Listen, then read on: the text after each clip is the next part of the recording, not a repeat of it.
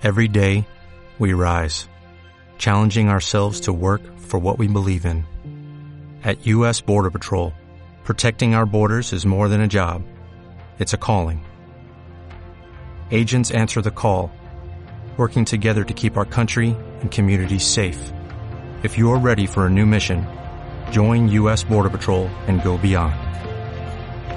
Learn more at cbp.gov/careers. He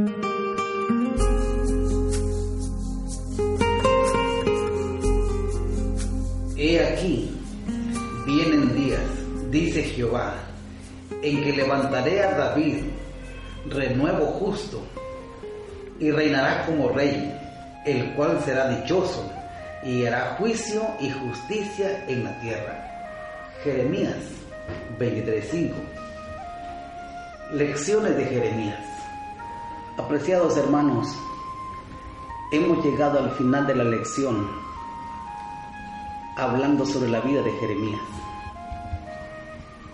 Hemos aprendido cosas extraordinarias y hoy también aprenderemos lecciones de Jeremías.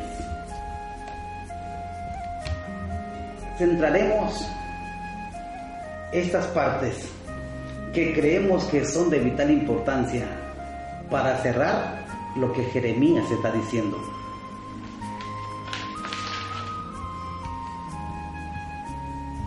Me he preguntado, ¿cómo presenta el enemigo a Dios?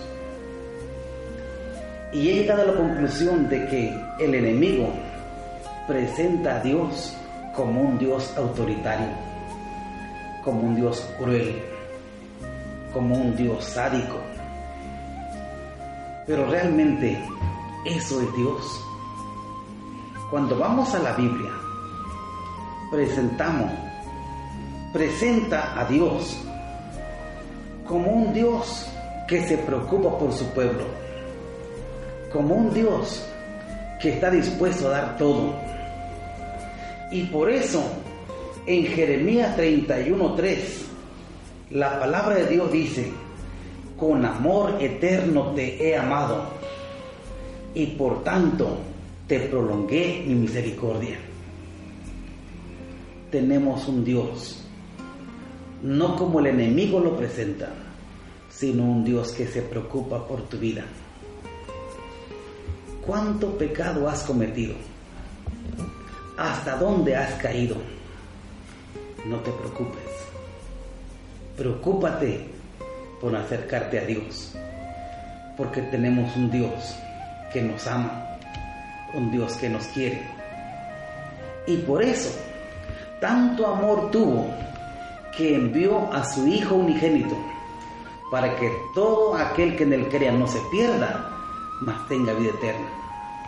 Dejó su trono de gloria por morir en la cruz del Calvario. Ahora vemos la otra parte, cuando Jeremías está observando todo lo que hace el pueblo de Israel. El pueblo de Israel está con sus ritos, está con sus ceremonias. ¿Cómo se sentía el pueblo de Israel en el tiempo de Jeremías? Si leemos la Biblia, nos damos cuenta que, que el pueblo de Israel se, se sentía bien. Bien cuando realmente Dios no lo ve así. ¿Qué hacía Jeremías?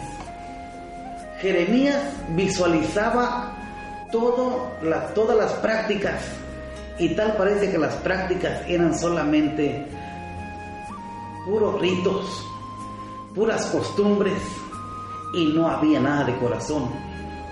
Y el Señor le dijo a Jeremías, Jeremías, el pueblo de Israel anda hurtando, anda matando, anda adulterando, jurando en falso, construyendo altares, yendo también tras dioses, que eso no les construye. Cuando yo veo al pueblo de Israel que Dios le está hablando y le está diciendo, no hagan esto, no hagan aquello, apártense. Eso mismo también veo de nuestra vida en estos últimos días. Nosotros tenemos que apartarnos de las cosas que no construyen. Tenemos que apartarnos de las cosas que están destruyendo nuestra vida, nuestro camino. Por eso te invito para que de aquí en adelante nosotros, conociendo lo malo que estamos haciendo, apartémonos del mal. Jeremías habló directamente al pueblo de Israel, habló a sus líderes y creo que el mensaje es para nosotros también. Apreciados hermanos, es momento de reflexionar y de pensar qué mal estamos haciendo, qué camino estamos siguiendo y apartémonos del camino del Señor. Cuando leemos de Jeremías, Jeremías también presenta de que Dios envía su mensaje al pueblo de Israel.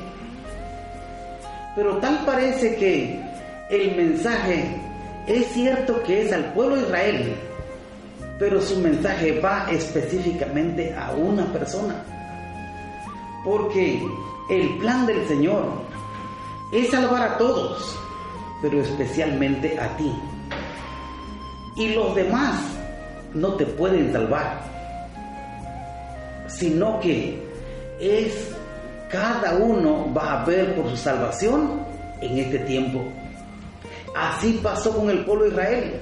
Ellos cada uno tuvo que ver por su salvación. Y hoy también nosotros tenemos que ver cada uno por su salvación. Por eso, cuando vamos a la Biblia, la Biblia nos dice de que bendito el varón que confía en el Señor está hablando a una persona. Y cuando dice, escucha, escucha, oh Israel, y prueba el corazón, significa que está también especificando a una persona. Igual, Jeremías dice, me buscaréis y me hallaréis, porque me buscaréis de todo corazón. Significa que Dios está preocupado por una persona y esa persona eres tú. Dios te quiere salvar. Dios no quiere que sigas hundiéndote en la miseria. Dios no, no quiere que sigas destruyendo tu vida en las cosas vanas, en las cosas del mundo. Dios quiere salvarte. Y quiero decirte que Dios en esta tierra tiene un remanente al cual, al cual ha cuidado todo el trayecto de la historia humana. Tú puedes ser parte de ese remanente. La Biblia, la Biblia presenta y dice de que el Señor tiene a su pueblo especial en esta tierra y Él ha llevado día con día y la va perfeccionando y la va a perfeccionar hasta que lleguemos a la patria celestial. Ese remanente que espera Dios es que tú y yo obedezcamos sus mandamientos. Lo que Dios quiere es que nosotros nos apartemos del mundo y hagamos su voluntad. Por eso, estimado amigo, Dios siempre ha buscado a sus hijos. Dios siempre ha buscado a su pueblo. Y Dios espera que nosotros nos encontremos en la paz celestial. Jeremías Jeremías termina diciendo, hay un renuevo que el Señor está cuidando día con día y que la va a llevar a la paz celestial.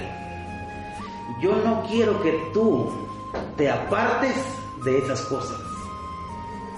Yo no quiero que tú no, no, no formes parte de ese renuevo. Lo que yo quiero es que tú formes parte de ese remanente. Y al formar parte del remanente, nos encontraremos cara a cara con Cristo Jesús en el reino de los cielos. Dios te bendiga y que Dios te guarde.